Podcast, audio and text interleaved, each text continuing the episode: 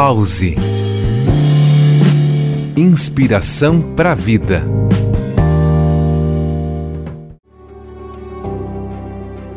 Olá, aqui é João Manfio, professor, doutor em Ciências Sociais e pós-doutor em Educação. O sociólogo polonês Zygmunt Bauman dizia que qualquer intelecto, por mais poderoso que seja, se põe a trabalhar, interpretar, pensar, fazer suposições carregado do seu próprio passado.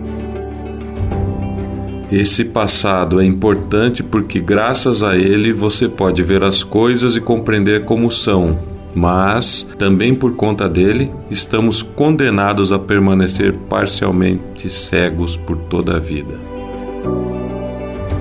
É por conta dessa cegueira parcial que precisamos estar sempre atentos ao outro, abertos ao diálogo e prontos a aprender e escutar. Pensar e expor suas ideias, atualmente, exige humildade e respeito. Não é preciso abandonar todas as coisas que se acredita, não é preciso abrir mão de tudo que você já aprendeu. Inclusive, se permitir aprender coisas novas e comparar pontos de vista, pode fortalecer as suas crenças mais antigas. Mas esse exercício abre sim as portas para a incorporação de novos conhecimentos e aprendizados.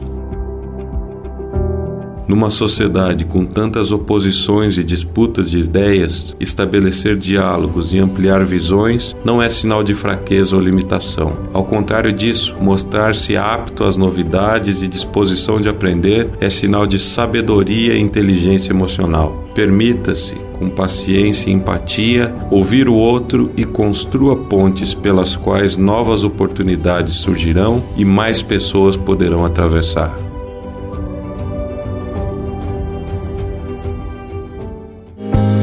Pause.